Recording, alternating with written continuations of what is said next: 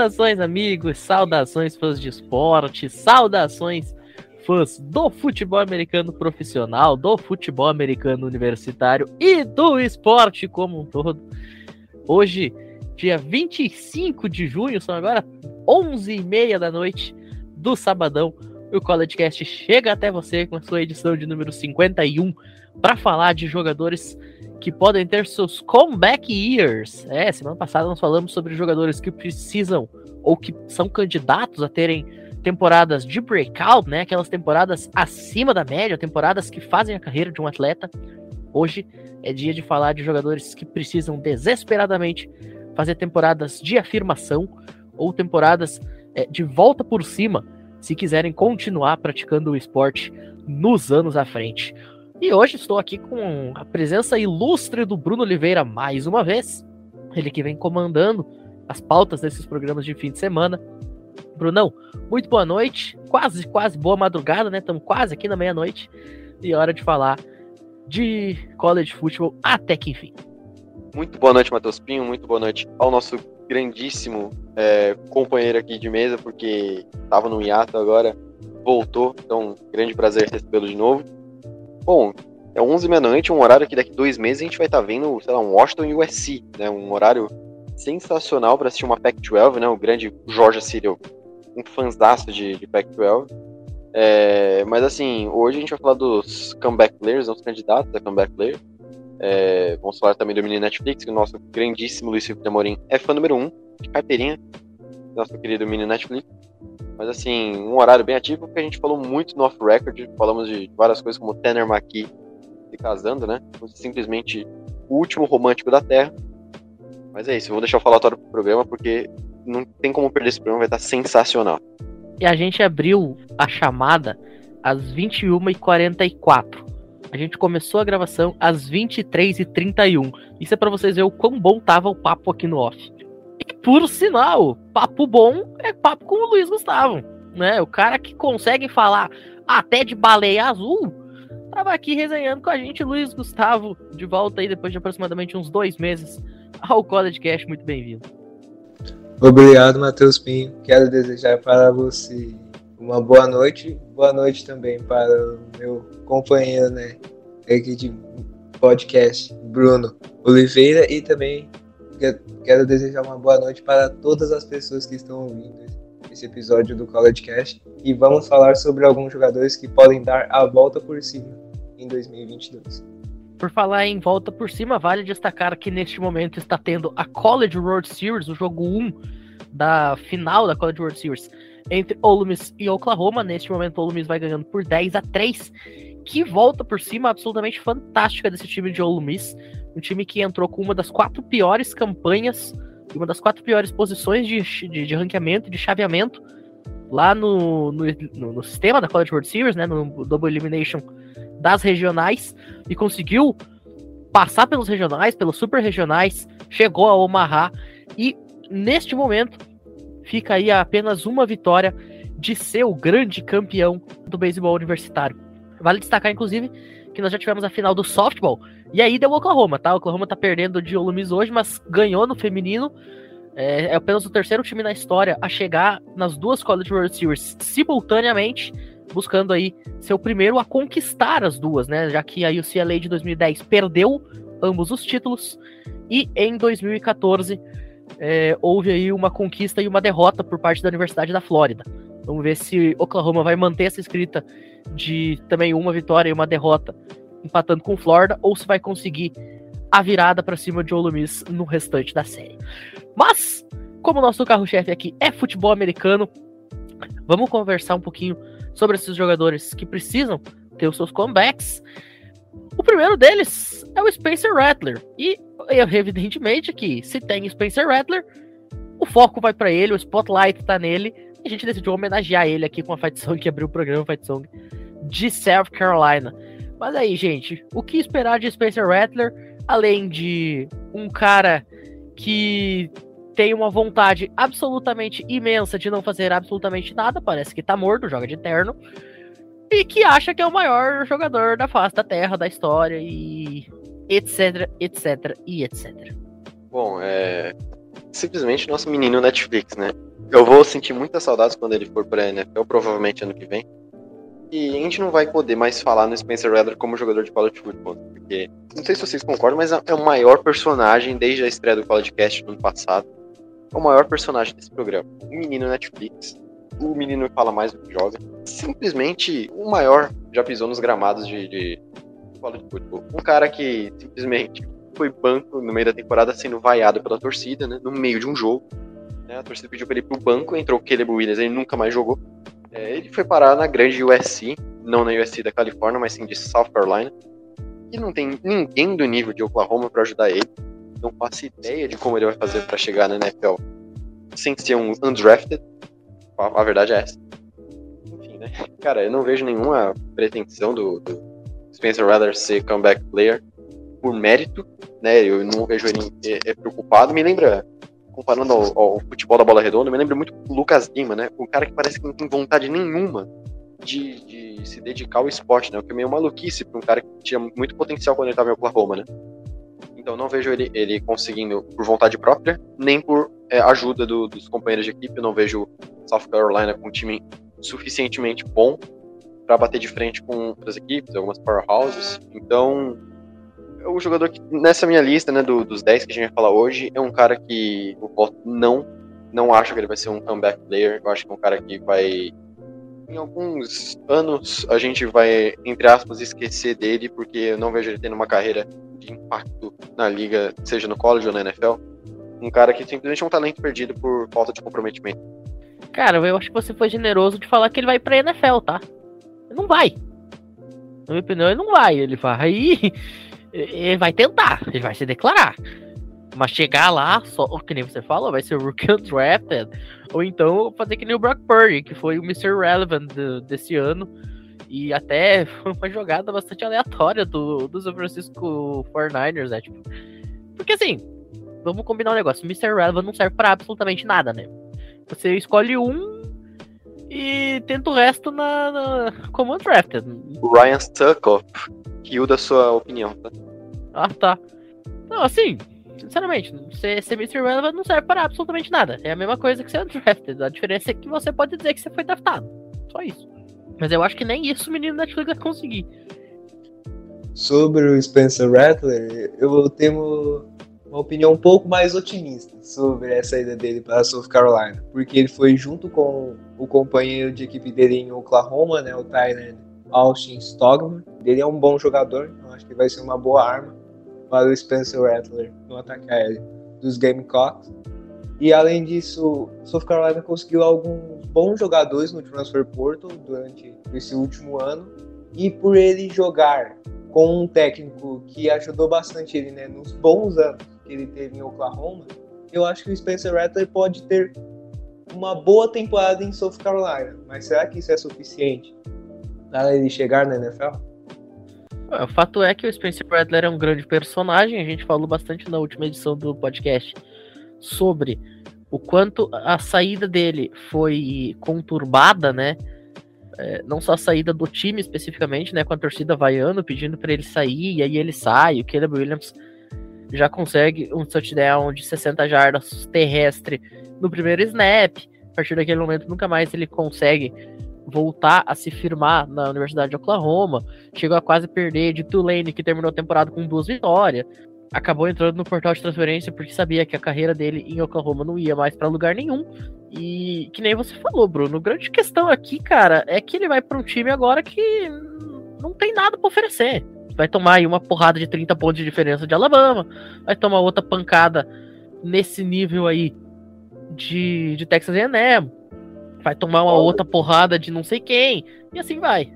É engraçado que, tipo, é, eu sempre falei isso quase todo podcast, mas vou repetir, né, que os grandes quarterbacks que estavam cotados eram o Reller, o Slovis, o Howell, o Howell nem tanto, porque, tipo, de cair, assim, porque ele ainda teve um ano legal. E o, não para o draft, mas assim, de expectativa, o DJ Oya Galilei, né? E engraçado que três dos quatro, eles foram completamente substituíveis né, durante a temporada. Né? Então é interessante a gente pensar de quarterbacks que a gente tá hypando pra esse ano, talvez. O Tyler Van Dyke de Miami. Duvido muito, mas tudo pode acontecer.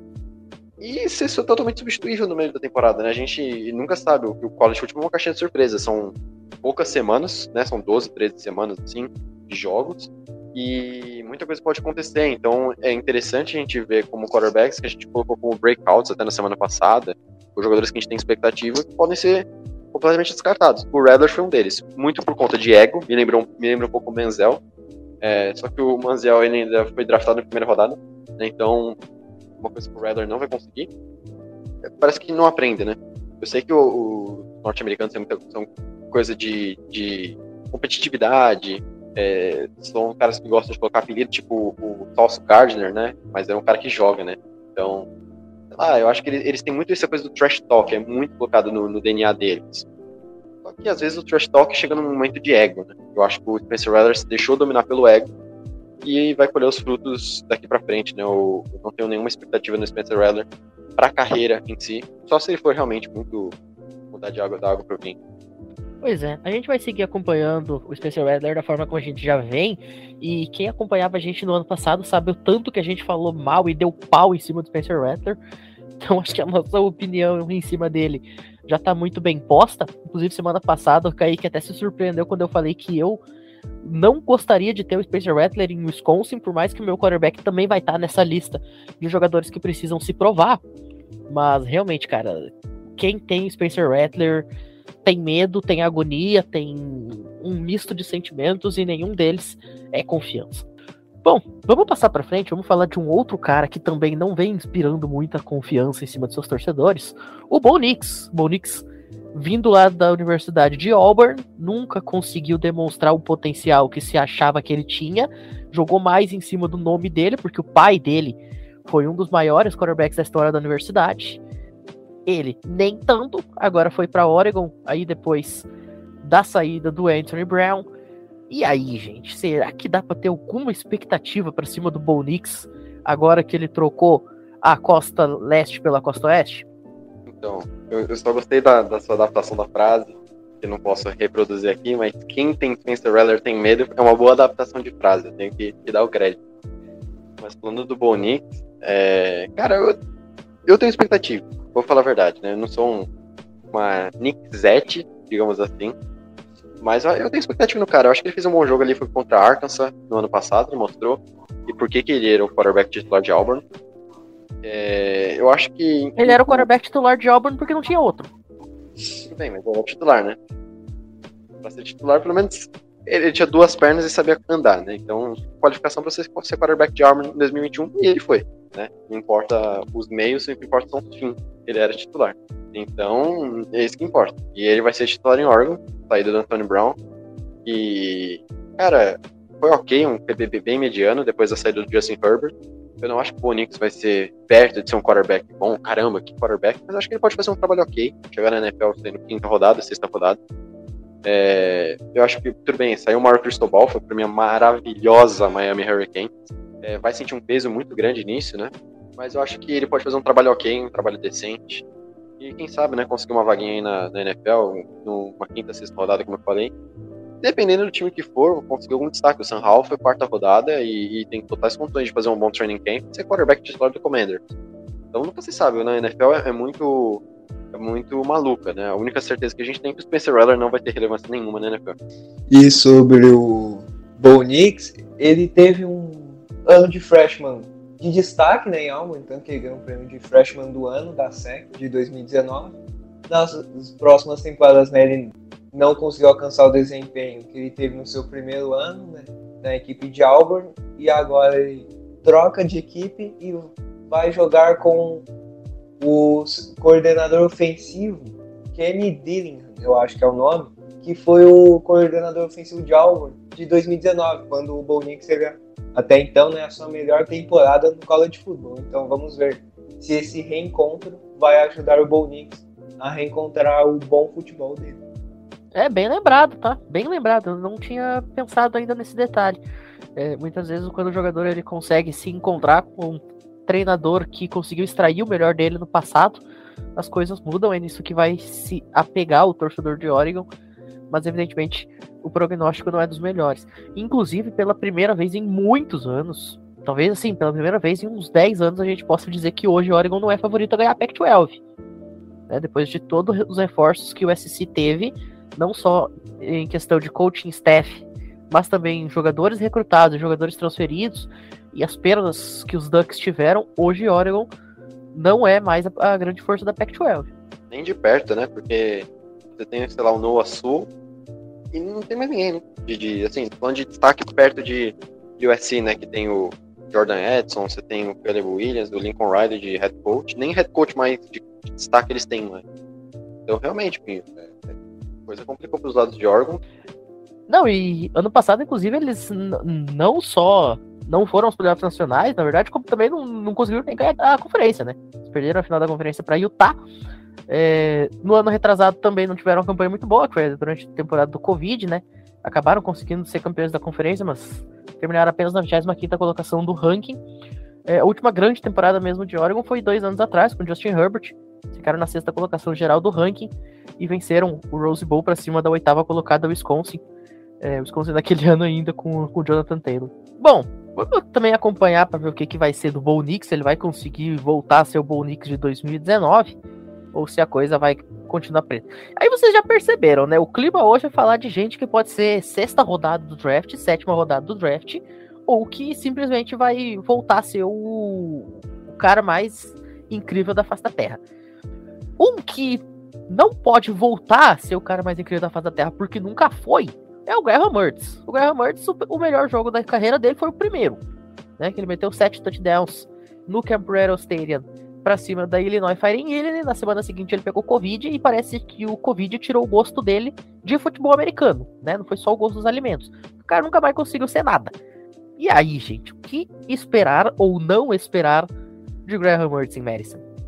É, o brincadeira que eu até fiz off-record, né? A volta dos que não foram. Um comeback que não, nunca foi nunca foi Kami, né?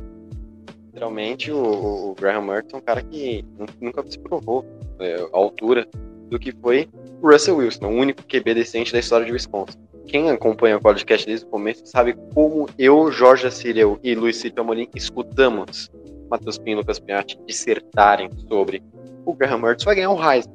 O Graham Mertz, não, bem, cara, não, não falaram isso, mas assim, falaram que o Graham Mertz ia ser sensacional. Toda semana eles acreditavam que o Graham Mertz ia ser alguma coisa e não foi, cara. Muito pelo contrário, ele, ele complicou jogos que poderiam ser, ser ganhos. Contra o Penn State no, no começo da temporada também. Uma atuação muito abaixo. Eu não lembro nem se ele teve touchdown. Acho que ele não teve touchdown lançado. Teve. Teve, teve um né? touchdown de. Teve um passe de duas jardas pro Jake Ferguson. Perfeito. Então, hum, hum, assim, no jogo também. Eu sei que o Penn State tinha uma defesa muito boa, já com Brisker e tal, mas assim. Pô, cara, tá em casa, meu filho faz mais que 10 pontos, foi 16 a 10 pro Penn State aquele jogo, cara.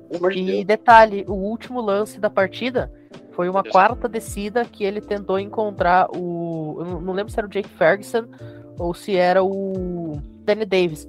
Mas foi um passe, tipo, 6 metros atrás do recebedor que foi interceptado. É, o recebedor. Então... A bola literalmente passou nas costas do recebedor. É, fica difícil, né? E, sei lá, o moleque é desnutrido, né? Pra ser um quarterback. É, eu lembro no, no, primeiro jogo da temporada, tem uma vez esse Graham Mertz aí.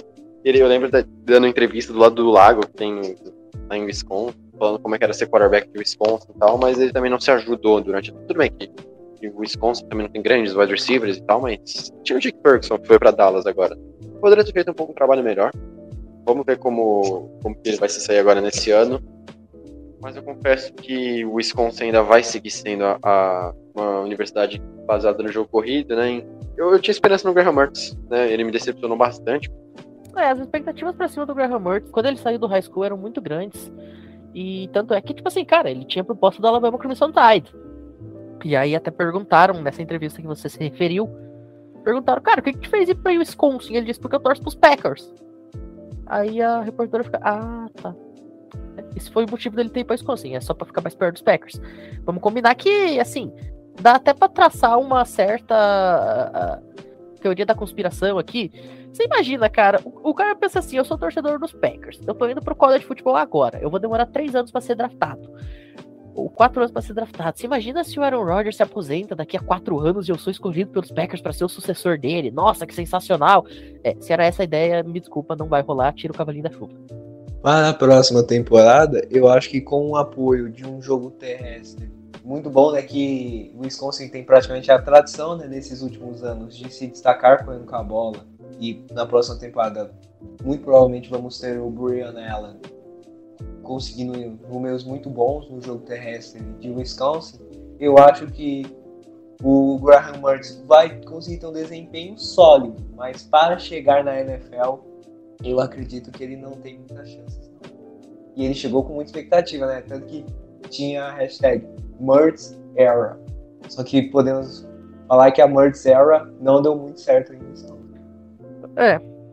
É aquela questão, né? A, a expectativa era muito grande, o hype era muito grande, mas acabou que não deu foi em absolutamente nada. E já que a gente está falando de times que não tem uma grande tradição é, em formação de quarterback, é o caso, por exemplo, da UCF, Universidade de Central Florida, que produziu no Dylan Gabriel provavelmente o maior quarterback de sua história, ele que, junto com o Mackenzie Milton, participou daquelas campanhas sensacionais da UCF em anos recentes, né, inclusive com o requerimento do título nacional de 2017. Mackenzie Milton, inclusive, anunciou sua aposentadoria do futebol americano, né, depois da lesão gravíssima que teve. É, esse sim conseguiu um comeback sensacional num Sunday Night Football, de certa forma, né, no jogo de abertura da temporada de Florida State contra Notre Dame, é, que ele entra e por muito pouco não vira um jogo que estava perdido desde o primeiro quarto. É, mas o Dylan Gabriel acabou saindo de UCF, foi jogar em Oklahoma, depois de Oklahoma ter perdido ambos os seus quarterbacks. E aí, cara, o que, que dá pra gente imaginar agora do Dylan Gabriel em Oklahoma, pegando a pior Oklahoma, talvez, da década, ou talvez não, provavelmente, né? Provavelmente a pior Oklahoma da década, sem muito apoio de jogo terrestre, sem muito apoio de jogo aéreo, sem muito apoio de absolutamente nada. O que, que o Dylan Gabriel pode fazer para mudar esse cenário? Bom, é, da década com certeza é, né? Porque a década começou agora, mas eu acho que, digamos, de 2010 para cá, com certeza é o pior Oklahoma que tem. É um time que não tem um wide receiver. O Marvin Mims ficou, se não me engano. Mas assim, não. O, o Dylan Gabriel colocando é, é, bolas perfeitas para os wide receivers, eles vão se tornar super estrelas. Running back nem tem mais o Kennedy Brooks, que vai fazer o time, a engrenagem rodar. Você não tem um head coach como Lincoln Riley, você não tem uma linha ofensiva que vai dar total segurança pro Dino Gabriel. Então eu acho que, tipo, é um peso maior do que ele pode carregar. Eu acho que né, a expressão, né? Muita areia pro caminhãozinho do Dylan Gabriel, né? É, não que essa areia, né, o Oklahoma é toda essa areia, mas assim, é um casamento que eu acho que não vai ter futuro. Não, não vejo o Oklahoma entregando o suficiente para o Dylan Gabriel se desenvolver, não vejo o Dylan Gabriel tendo a maturidade suficiente para levar o Oklahoma para frente. É claro, eu posso queimar a língua, né, daqui para frente, né? Isso aqui é tudo previsão, né? A gente está falando hoje, hoje, eu não acredito que o Dylan Gabriel é, tenha, como eu falei, maturidade suficiente para fazer o Oklahoma batalhar contra times é, que, que, por exemplo, Texas, né? eu acho que Texas está tá numa situação bem melhor que o Oklahoma, você falou que Cincinnati, né, já vai entrar nesse ano na Big 12, então eu quero ver como Cincinnati vai se virar sem o Desmond Reader, né? Talvez é, é, consiga bater de frente com o Oklahoma. Vamos ver como é que vai sair, cara. Eu acho que o Dylan Gabriel vai passar um pouquinho de sufoco na questão de dos jogos maiores, assim, né? Claro, o Big 12 não tem defesa, né? Então vai ser um pouco mais fácil pra ele. Mas eu quero ver nos jogos grandes, como é que ele vai se sair. Eu não sei se ele vai se sair bem. Para o Dylan Gabriel, né? Ele durante a carreira dele em UCF, ele teve números de destaque, né? Bastante passo para touchdown, muitas jardas de passe também. E com o coordenador ofensivo que praticamente desenvolveu ele na universidade, Jeff Levy, indo para Oklahoma, ele seguiu o técnico dele, né? E também foi para o Sooners. E vamos ver, né, como vai ser eh, essa relação dele em Oklahoma.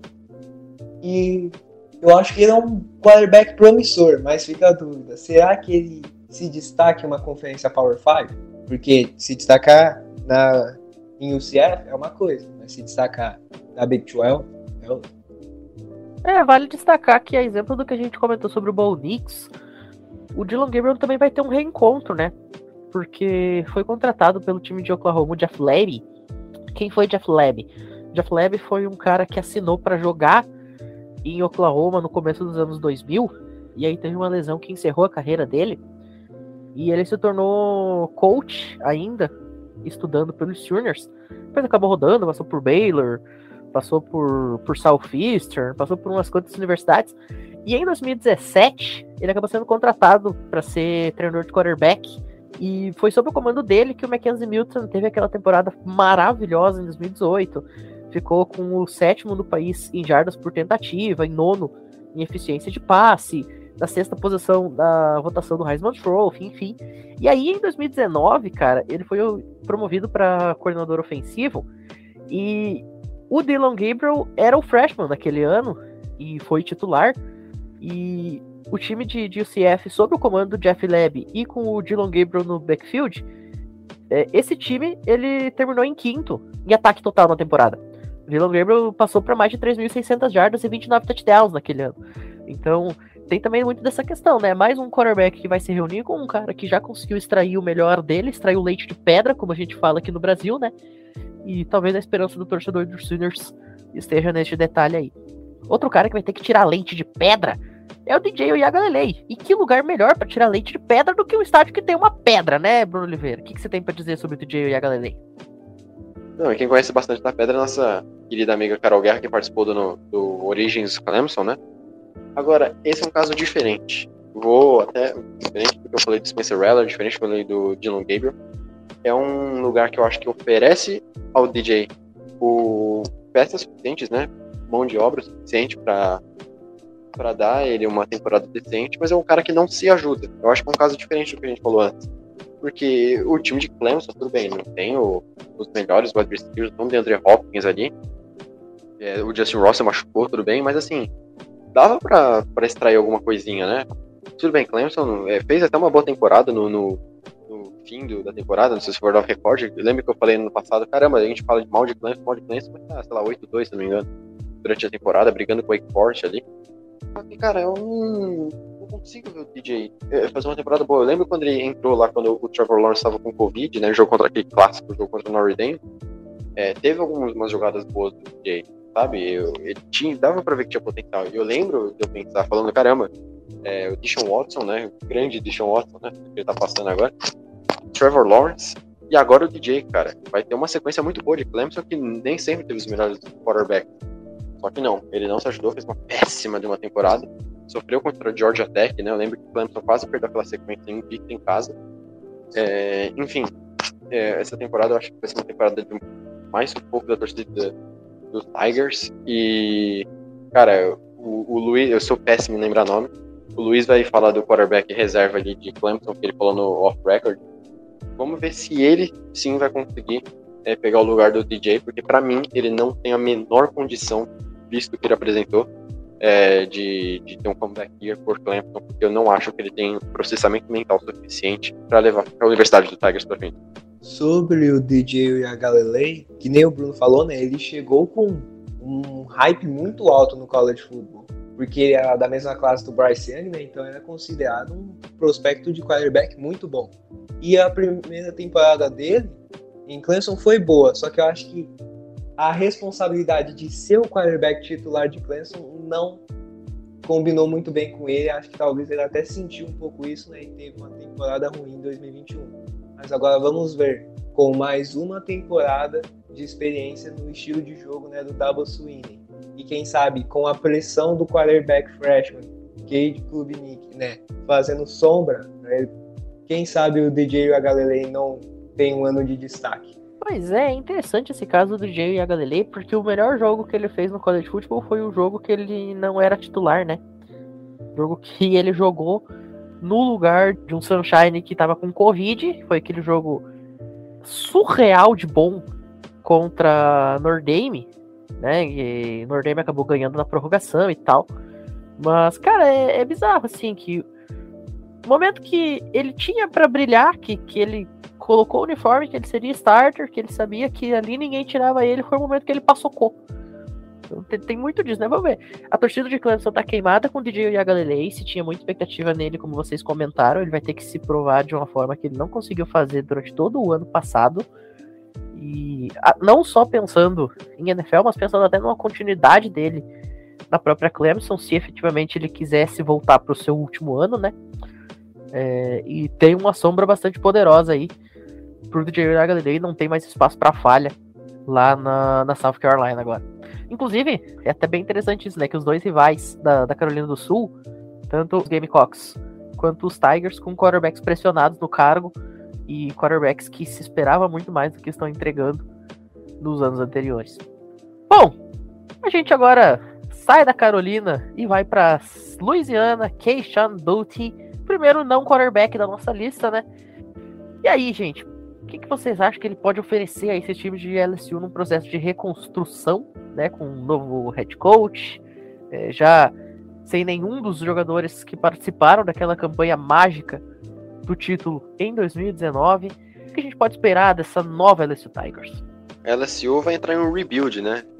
Praticamente você não vê falar em rebuild em, em universidades, né? Muito raro. Ah, vamos fazer um rebuild em tal universidade. Mas é o que vai acontecer com a LSU, né? Como você bem falou, não tem mais nenhum campeão é, nacional na equipe, nenhum técnico.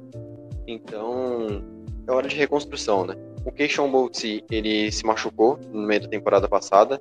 É, se eu não estou muito enganado, foi tornozelo, né? E, e, é um cara que, diferentemente dos outros, esse é o primeiro cara que é um comeback pelo bom lado. É um cara muito bom, um dos melhores wide receivers do draft de 2023, se ele não se machucar de novo, né? Provavelmente, se ele fizer uma boa temporada, ele vai. Só que tem um pequeno porém, né? Não que o, o Max Johnson fosse o, meu Deus do céu, ele é o Joe Burrow. Longe disso. Mas você vai ter o Jaden Daniels de quarterback, né? A gente não colocou na lista, né? Era um, uma menção honrosa, o Jaden Daniels que foi para LSU e o Max Johnson foi para Texas A&M. Mas assim, é, de novo ele vai ter um quarterback que não é bom, né? Na minha opinião, perdão Jorge Acireu por essa blasfêmia que eu estou falando. Mas o Jaden Daniels é um cara mais de corrida, né? Não é um cara tão fácil, assim, que, que vai ajudar na, na construção do Location Boots. Então, eu acho que tipo, ele pode fazer uma boa temporada, né? O que ele já fez já tá escrito. Me lembra muito de Jamar Chase quando ele não jogou, né, por um período de tempo. O que, o que ele já fez tá escrito, né? Então, a gente sabe que é um bom wide receiver. Precisa fazer uma temporada legal para conseguir chegar bem no first round do draft. E é isso. E Pinho, por favor, relembre a matéria de Jorge Cyril falando sobre Jaden Daniels. Abre aspas, Jaden Daniels é o melhor quarterback desta classe.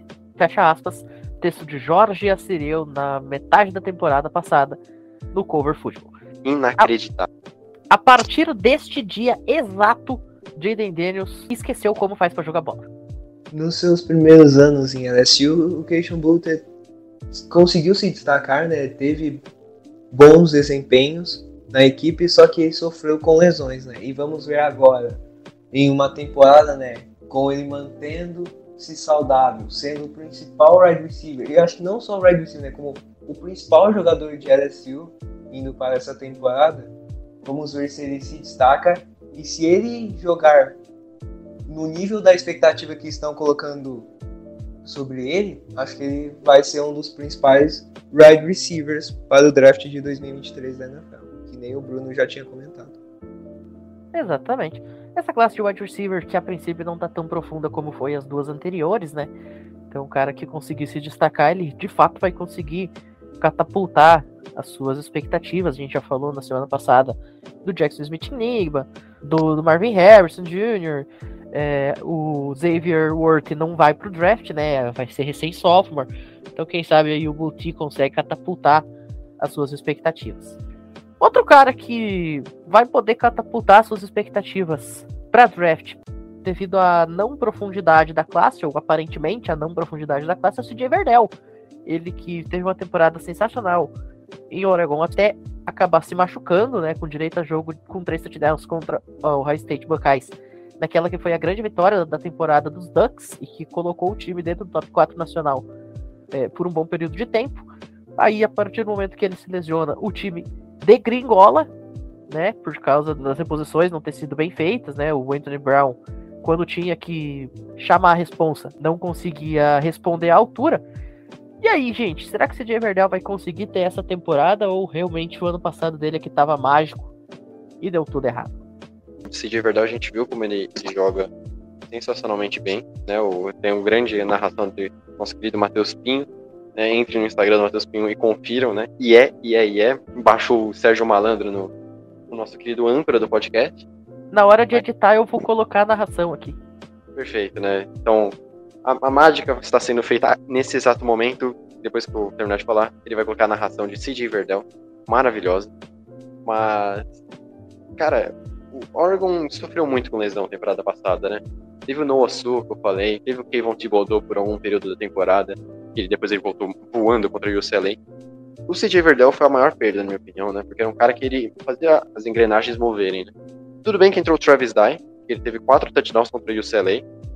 É, só que o Anthony Brown, cara, o cara era, jogava pelo time adversário, né, cara? Pelo amor de Deus. Ele, nossa, ele fazia umas paçocadas ali que era absurdo. Só que o Travis Dye saiu, né? Ele foi. Vocês vão ter que me relembrar, não lembro agora se ele foi pra Washington, UCLA. USC. USC. Perfeito. Caramba, USC eu não lembrava disso, hein? Caleb Williams, Travis Dye, Jordan Edson. Vai ser.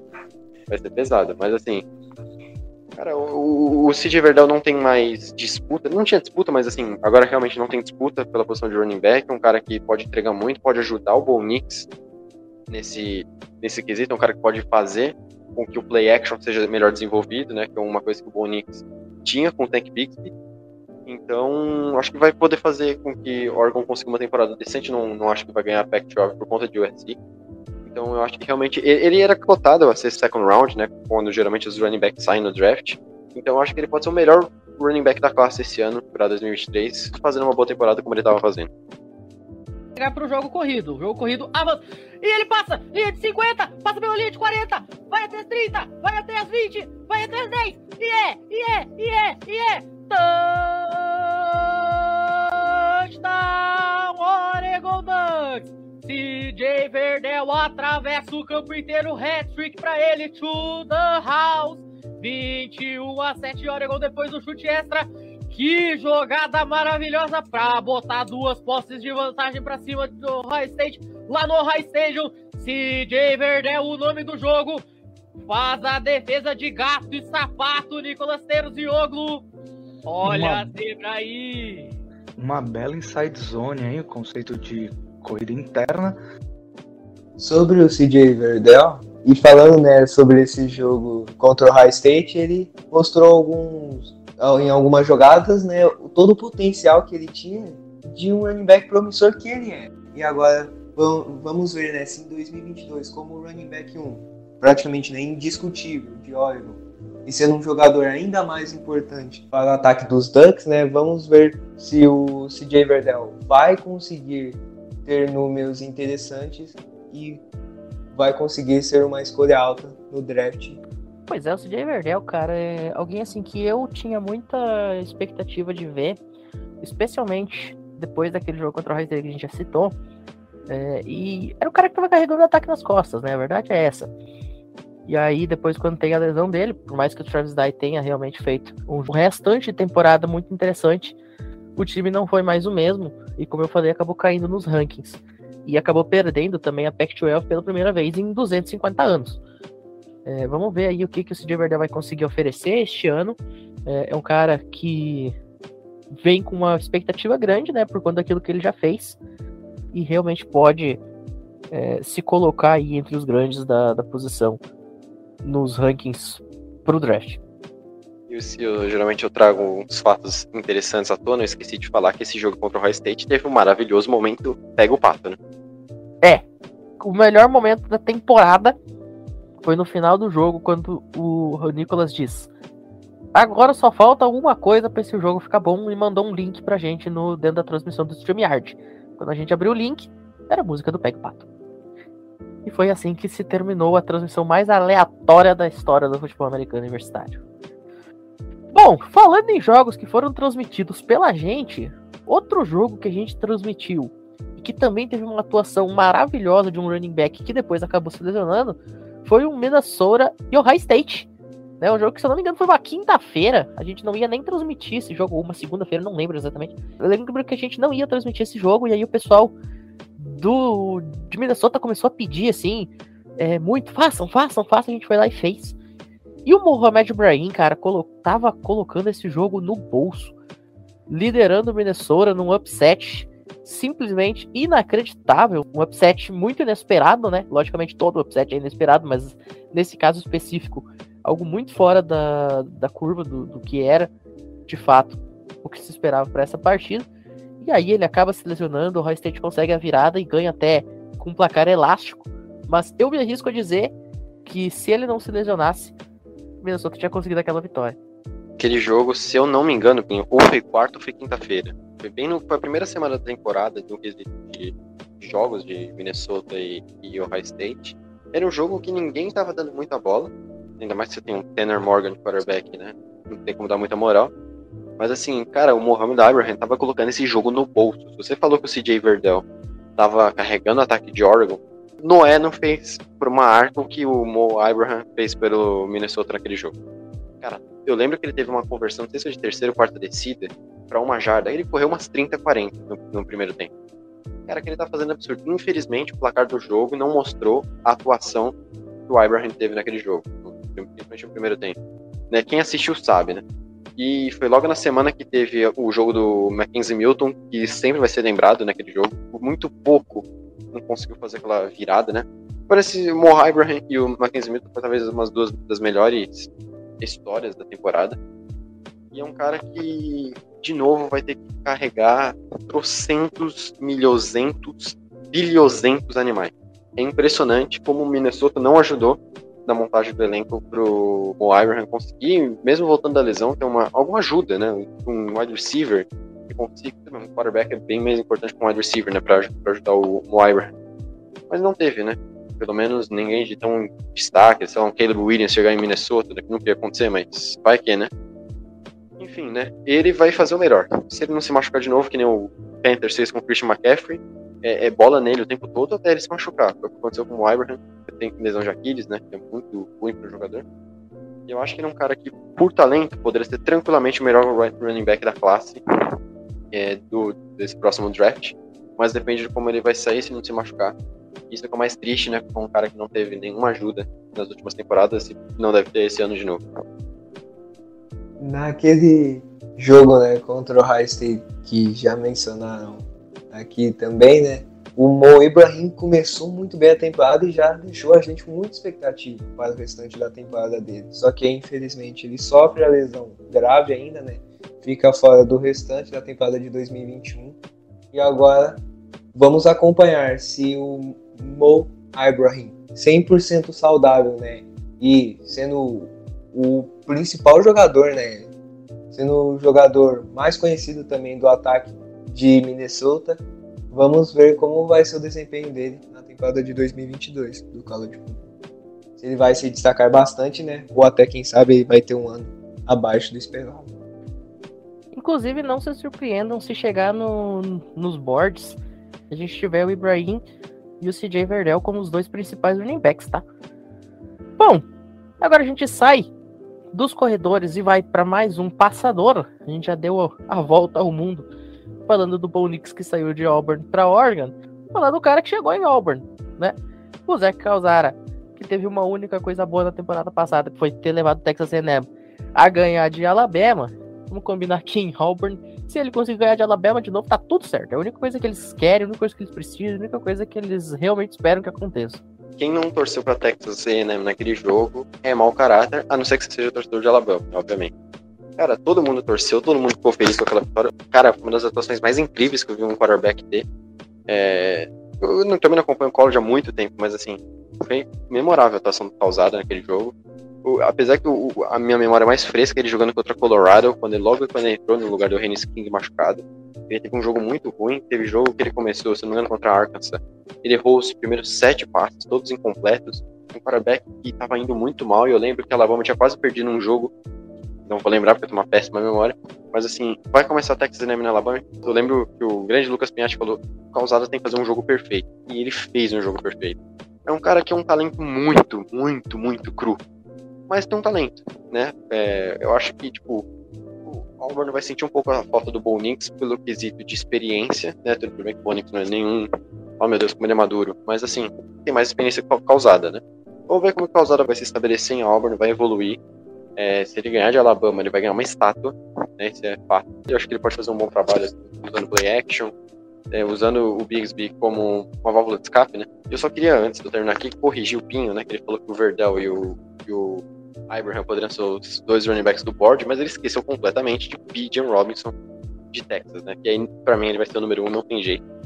Mas assim, o Verdell, o, o Abraham, e eu falei muito do Bixby, né, que a gente não falou pouco dele nos últimos podcasts, mas é um cara que ele pode ser explosivo essa temporada, eu acho que ele pode levar o Auburn a um outro nível, e junto com o Causado, vamos ver como o Causado evolui, e o Bixby ao lado dele, eu quero, quero ver essa dupla, acho que vai ser bem interessante. Tem umas duplas bem interessantes de quarterback e running back para essa temporada, vale muito a pena ficar de olho. Se o Calzara ganhar mais uma vez de Alabama, ele vai se tornar o ídolo maior do Nicolas ter de jogo. O Nicolas vai comprar uma jersey dele. Né? O Nicolas, o autor da célebre frase: Ah, que bom seria se Alabama perdesse todo dia.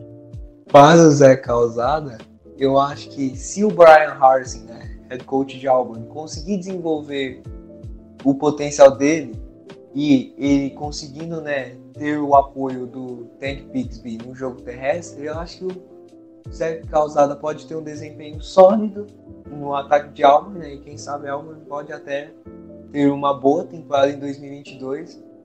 E não sei se vai ser um jogo tão disputado como foi ano passado, né? Mas será que Auburn tem alguma chance de vencer a Alabama esse ano?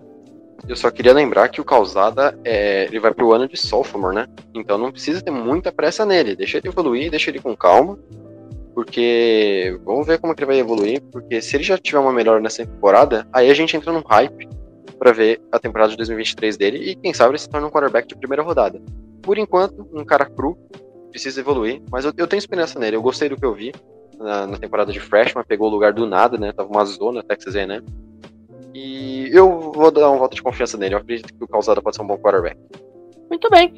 A gente ainda tem um tempinho então vamos falar aqui sobre mais dois caras que também apareceram na nossa lista prévia.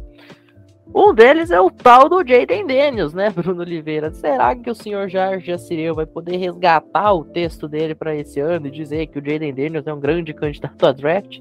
Ou realmente é mais um daquela série de envelheceu mal? Eu tô muito feliz que você não fez comparação, porque eu queria fazer. O texto de Jorge Assireu de Jaden Daniels é o melhor QB da classe está para o texto de Tyson ou Messi. Quem vai ser melhor daqui a 10 anos? É esse nível. O Jorge me fez ter uma raiva do Jaden Daniels que eu não achei que alguma pessoa poderia ser capaz.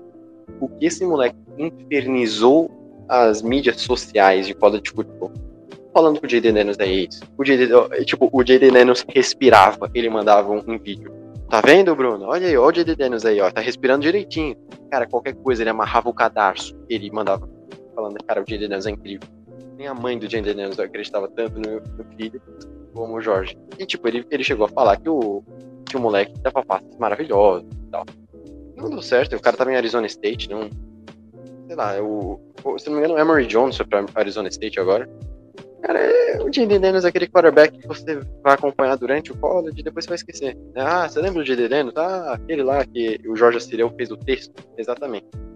É, eu não acredito no JD Daniels. Acho que a LSU perde muito é, conseguindo pegar ele no transfer portal e, e colocar ele titular. Talvez pegar o Zé Causado seria melhor, na minha opinião. Eu acho que seria mais atrativo pro Causado aí pra LSU do que Auburn. Não sei, é, não gostei do, da escolha de LSU. Saindo o Max Johnson, eu prefiro, entre os dois, eu prefiro o Max Johnson, pra falar a verdade. Então acho que foi um downgrade pra LSU. Sobre o Jaden Daniels, eu acho né, que ele teve um começo de temporada promissor em Arizona State ano passado, mas no final da temporada ele já teve um desempenho abaixo. E vamos ver se né, em uma nova equipe, né, com um novo técnico, o, nesse caso o Brian Kelly, o Jaden Daniels vai conseguir se destacar né, nesse estilo de jogo diferente. Vamos ver se ele vai conseguir ter um belo desempenho em uma equipe que não costuma ter quarterbacks muito móveis, né, como é LSU. E será que o Jaden Daniels vai se destacar em 2022? Provavelmente Sim. não. É, então a, a chance maior é que ele não tenha uma temporada tão boa. É isso. E para fechar, agora sim, vamos falar do último nome de hoje. Vocês já comentaram muito bem sobre este cara, falando do, do, do antigo time dele, né, de LSU. Max Johnson saindo de LSU, indo para Texas A&M é, vai comandar o time que teve a maior classe de recrutamento de todos os tempos. É, um time que, que vem buscando se afirmar entre as grandes potências do college football. Dois anos atrás ficou na quinta posição do ranking, né, na portinha dos playoffs. Ano passado acabou decepcionando um pouco. E esse ano vem aí com fome de, de título da SEC, com fome de chegar aí no mínimo no New Year Six de novo. Será que o Max Johnson é esse cara para liderar esse time, a glória? Então, é, eu acho que é o primeiro caso da lista, né? É um cara que eu não garanto ser titular logo de cara, não, tá? O Haynes King ainda tá em Texas A&M. É um cara que era o titular da temporada passada até se machucar e entrar o Zé Calzar contra Colorado. É, o Max Johnson é um cara que tem potencial, mas ele é muito cru, muito mais cru do que o Calzado em si. Né? Agora comparando jogadores jogam na mesma universidade, né? O Calzada ano passado e o Max Johnson agora. Entre os dois, eu prefiro o Calzada. Eu acho que ele é um cara que mostrou mais no ano de freshman. O Max Johnson caiu um peso muito grande nas costas dele. Cara, você é o, o cara que vai ser o novo quarterback de LSU depois do Joe Burrow. Isso pesa muito. Eu acho que eu nem culpo tanto ele, é um peso muito grande. O maior quarterback da história da sua universidade. O maior quarterback da história da universidade acabou de sair, ser campeão nacional. Escolha número um do draft. E eu acho que o Max Johnson sentiu um pouco isso. Tudo bem que, obviamente, né, você não tem o mesmo time, né, você não tem o, o Jamar Chase, você não tem o Justin Jefferson. Sentiu, né? Não culpo ele por isso. Né, diferentemente do Uia Galilei, né, é, você já tinha uma esperança logo quando o Trevor Lawrence estava lá. O Max Johnson não tinha essa esperança no meio da temporada do Joe Burrow, né? Então, eu acho que chegando no Texas A&M, ele vai começar no banco, né, pro, pro Hennis King. Vamos ver como ele se desenvolve. Eu acho que ele tem um, potencial de ser um quarterback mediano, mas não sei se passa muito além disso. Eu acho que é um cara que eu não confio. Ainda mais ele é canhoto, é uma coisa mais complicada, você tem que mudar um esquema para ele jogar, né? Então, vamos ver como que ele vai ser, mas não, não por culpa dele, mas não confio muito nele. Sobre o Max Johnson, acho que ele é um projeto a mais longo prazo, né? Por ser um quarterback mais jovem, também, né? Estar menos tempo no college football, eu acho que tem que lapidar ele também, né? E com os jovens jogadores muito promissores que ele vai ter à disposição, né? Como o Dylan achei, que é eu acho que já vai para o draft de 2023, e alguns wide receivers jovens que Texas A&M conseguiu recrutar, eu acho que o Max Johnson vai estar bem servido né, de armas no ataque. E quem sabe o Max Johnson não pode surpreender no ataque de Texas A&M nessa temporada. Perfeito. Inclusive Texas A&M que foi acusada né, pelo pelo Nick Saban de pagar sua classe de recrutamento. Jimbo Fisher não ficou muito feliz com essa história. Foi pro, pro Twitter responder.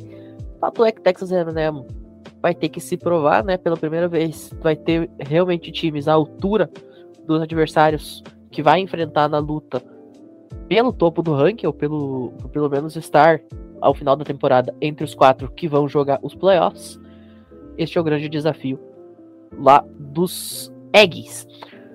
Dito isso, a gente encerra essa edição de hoje, né? Falando sobre os jogadores que podem ter as suas temporadas de comeback. E em homenagem a essa classe de recrutamento de Texas A&M que eu citei, vamos fechar então com o Egg War Hymn, uma das fight songs mais sensacionais do, do college football, na minha opinião. É, a letra dela é absolutamente impagável. E Brunão, Luiz, mais uma vez, muito obrigado pela participação e até a próxima. Muito obrigado aí pelo convite mais uma vez de estar participando. Eu só acho sensacional que você falou que o Jimbo Fisher, a primeira coisa que vinha na mente dele é preciso responder no Twitter. Né? Não fez nenhuma conferência de imprensa. Sensacional.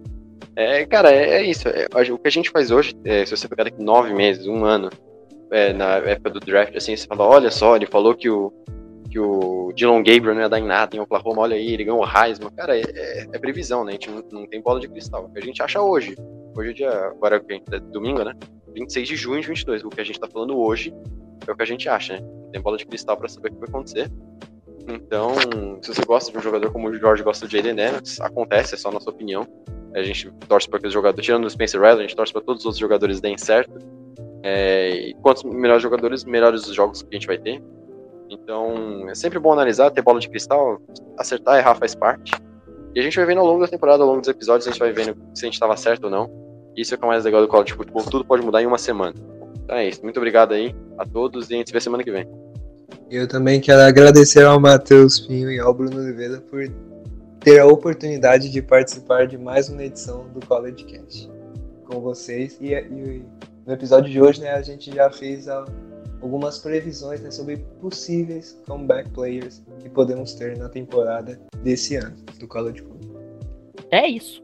A partir da semana que vem, na virada de julho, já tem previsões específicas das conferências, né? Uh, a partir aí da terça-feira, dia 5, a gente já começa a gravar é, as nossas expectativas para cada time de cada uma das conferências da Power 5. Vamos também dar uma passada nos principais times da Group of Five. A temporada começa a chegar e o College Cast começa a já rufar os tambores e arrefecer os motores para a temporada de 2022 do futebol americano universitário. Para todo mundo que ouviu a gente até aqui, nosso muitíssimo obrigado e até a próxima. Valeu!